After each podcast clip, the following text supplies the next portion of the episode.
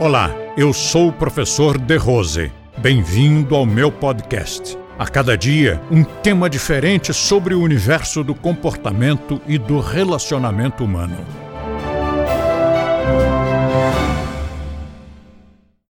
Nós temos que ser um pouco crianças nisso, né? Temos que ser sempre pré-adolescentes, porque nós vamos ter ideias, ter ideias. O adolescente, o pré-adolescente, ele sonha, ele, a criança sonha, imagina.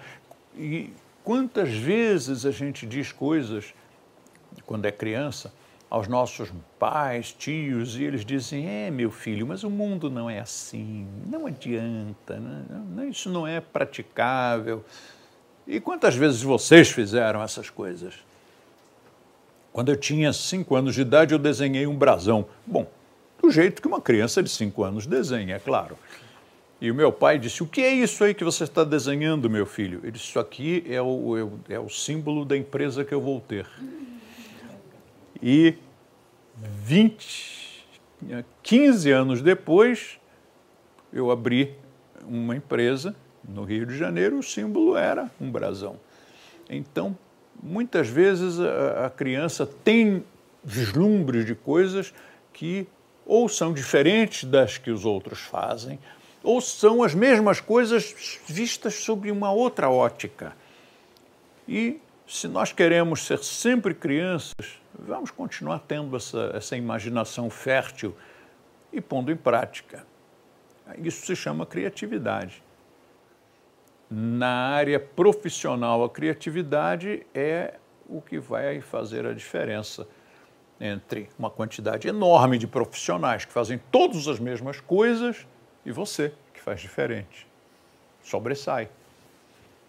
Se você fizer com criatividade, com qualidade, com profissionalismo, com persistência, você vai conseguir ter resultados excelentes. O problema é que às vezes a pessoa tem criatividade e não tem as outras coisas, aí não resolve. O cara tem muita criatividade, tem persistência nenhuma. Então ele começa um projeto, aí para e vai fazer outro. Rodin era assim. Rodin estava lá fazendo suas esculturas. Ah, não, mas eu tenho outra ideia, já passava para outra escultura. Você não vai terminar aquela? Não, não, não, essa já é antiga. Se você prestar atenção, as esculturas de Rodin são mal acabadas. Ele não queria terminar, ele não queria fazer o detalhe. Ele já fez, ele já jogou ali, já tirou a pedra, já pronto, chega, tá bom assim. Já ia para outro projeto, não conseguia ficar muito tempo. Claro que ele era um bom escultor, mas no meu leigo entender, tem gente muito melhor que ele. Ficou mais famoso, né? Mas tem gente melhor que ele. Porque o cara não conseguia ficar no mesmo projeto. A criatividade dele não deixava que ele ficasse no mesmo projeto até o fim. Criatividade é sensacional, mas não vamos confundir criatividade com instabilidade.